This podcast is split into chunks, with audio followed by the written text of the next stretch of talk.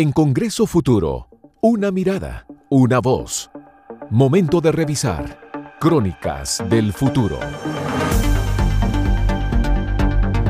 Como cada semana nos adentraremos en la profundidad del pensamiento y hoy estaremos hablando sobre los conflictos sociales y las herramientas para su solución. Y tenemos a un gran columnista que esta semana se va a presentar a sí mismo. Hola, mi nombre es Alfredo Zamudio y yo trabajo para el Centro Nansen para la Paz y el Diálogo, ubicado en Lillehammer, Noruega. Alfredo, bienvenido a Crónicas del Futuro. Bueno, cuando el problema es urgente y hay poco tiempo, ¿qué se hace para solucionar el conflicto? No hay respuesta simple. Quien crea o diga que hay respuestas simples a conflictos serios entre los seres humanos subestima la complejidad de las relaciones humanas. Destruir la confianza es muy fácil y se puede hacer en un momento, pero reparar la confianza puede tomar mucho tiempo y en algunos casos puede demorar toda una vida o incluso generaciones. Alfredo, en base a tu experiencia en diferentes partes del mundo, ¿cómo analizas el fenómeno de la violencia física?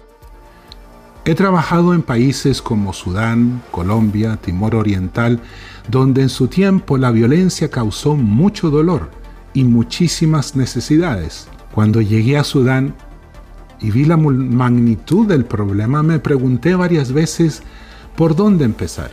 Con el paso de los años de trabajo humanitario me he dado cuenta de que en todas partes la gente prefiere la paz. ¿Y por qué lo hace? Por algo muy simple es muy desgastador estar en conflicto permanente, nos vacía de fuerzas porque al fin y al cabo somos seres humanos. Entonces, ¿cuál sería un buen punto de partida para empezar a avanzar en estos conflictos, Alfredo? Creo que en muchas ocasiones reconocer esa humanidad puede ser un buen punto de partida para tratar de transformar un conflicto, aunque no sea fácil. Pero es cierto, que al inicio es bastante normal que las partes no confíen en el otro. Y eso es válido y se entiende y cada uno puede tener sus razones. Tal vez no han tenido la oportunidad o el interés de escuchar al otro. Para decirlo de otra manera, si yo solo escucho mis propios puntos de vista, no sé necesariamente de cómo el, el mundo se ve desde el otro lado. Uno de los primeros pasos para la transformación de conflictos es elegir la herramienta más adecuada. Y hay tres herramientas para la transformación pacífica de conflictos. La negociación, la mediación y el diálogo. Yo imagino que tiene muchas partes positivas, por eso te pregunto qué beneficios eh, se le puede dar a la negociación como una herramienta en este tipo de conflictos.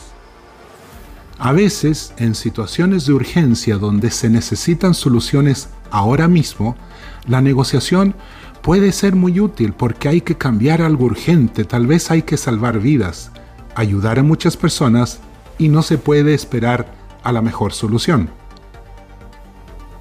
Pero en otros casos, cuando las situaciones son complejas y no hay claridad en quiénes son los del otro lado, donde no hay nada o hay muy poca confianza, iniciar un proceso de diálogo puede ser la mejor forma porque en un proceso de diálogo se entiende con más profundidad lo que ha pasado a cada quien y también se entiende cómo se puede avanzar hacia posibles o mejores soluciones. El diálogo puede conseguir mejor información porque cala más hondo, escucha más atentamente a más personas y explora opciones, aunque puede tomar más tiempo. El diálogo sirve para ordenar las conversaciones y para construir confianza. Puede llegar tanto a resultados tangibles que podemos medir o observar inmediatamente, pero también puede conseguir resultados intangibles como cambios culturales, institucionales.